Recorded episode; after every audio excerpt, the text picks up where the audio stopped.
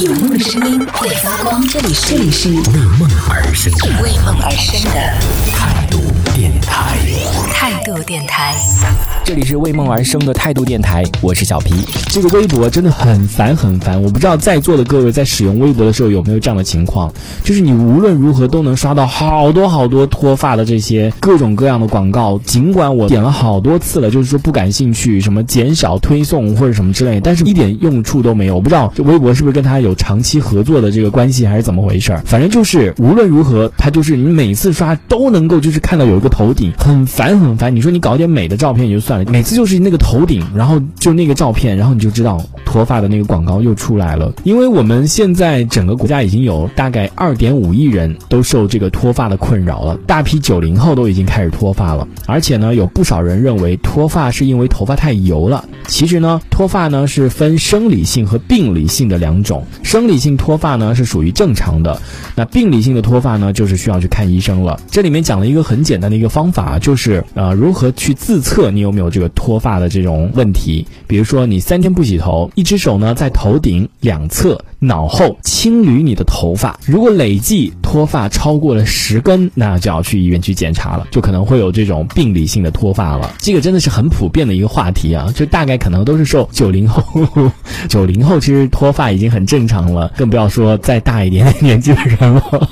实不相瞒，我本人也是受这个脱发的困扰，但是我没有到秃啊。就我觉得现在也不是说你家有没有这个基因什么遗传的这个基因，或者你像以前人家说那什么地中海，对不对？这个应该是有那个遗传的。基因现在也不是什么遗不遗传的基因，我不知道现在是因为呃我们受了很多的污染呢，还是说吃的东西不健康，还是怎么回事儿？就哪怕你是没有这个秃头的这个基因，可能也是有脱发的困扰。比如说你到了一定年纪之后，你这个发际线就是年年的后退，然后最明显的就我现在真的时常会用我的手掌去测我这个头发这个发际线到这个眉毛，就整个你的脑门的宽度有多少。我现在发现真的是一个手掌的宽度，哎，这太恐怖了这件事情。所以大家现在如果在收听节目的话，也可以去测一下，用你的手掌来测一下你这个发际线到你的这个眉毛，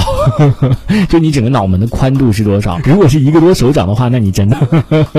你这里可能是医生都不用看了，就这样吧，破罐子破摔了。如果就是已经快要接近于一个手掌的话，我觉得你看赶紧可以，现在应该可以去找这个医生去看一下。正好在周末的时候就陪一个朋友，他真的很年轻啊，可是也是有这个脱发的困扰了，他可能是比较严重的那种的，就陪他去那个医院去看了那个医生。这边也是跟大家提醒一下，就千万不要去看这个微博上的各种乱七八糟的这些广告。如果你是真的有这种脱发的困扰的话，建议大家还是去正规的这种医院去就诊。他会专门有这个挂这个皮肤科，然后这个医生就会给你看一下，比如说像刚才说的是病理性脱发呢，还是说你这个是生理性的脱发？然后他应该是属于那种生理加病理吧，我觉得都有，因为挺严重嘛，嗯，所以他就给他开了药，然后也打了那个针，据说打起来是很疼的，因为我当时没有看，我在外面等他出来的时候，他说好痛哦，就看着真的是挺疼的。你想想看，头皮上面打针，然后我当时也想，我说这头皮底下不是那个头骨啊，什么怎么打得进去啊？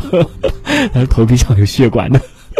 天哪！但是想想都真的都是很很痛的。他说是有一点点效果了，因为他打了一段时间吧。他说是比以前稍微好那么一点点，但是还是能够看得出来这个脱发是挺严重的，就是他的这个发际线已经快变清朝人的那种了，可能是挺严重的吧。呃，如果大家也受这种脱发的困扰的话，一定要去正规的医院啊去看，不要去这种什么微博上这种广告，本来就已经够讨厌了，对他就没有什么好感了。再加上有可能我觉得是骗子。那植发的话，之前也去看过，就真的是太太贵了。就它是属于那种植那个毛囊的，嗯，把你后脑勺的那个毛囊取了，这个补到前面去，就拆东墙补西墙，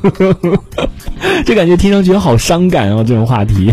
但是这反正就是类似于这种，而且花很长时间，但是也很疼，所以就大家还是先要去正规的这种医院吧，不要去那什么诊所或者专科医院，就真正的那种大型的医院里面去看的话会比较好一些，而且收费的话都是比较透明的。其实我真的是蛮想去的，但是我一想要打那个针的话，我又有点打退堂鼓。虽然我现在头发还没有就是说特别，但是也是挺就挺严重的。唉，我就想，真的以后真的头发越来越少的话，就直接剃光头，然后就直接戴帽子或者戴假发什么的。算了，就这样吧。这一小节我们暂时先聊到这里。喜欢我们节目的朋友，别忘了订阅关注。评论区里的精彩留言更有机会被主播翻牌，在节目中进行播出。这里是为梦而生的态度电台，我是小皮，我们下次接着聊。哦，态度电台。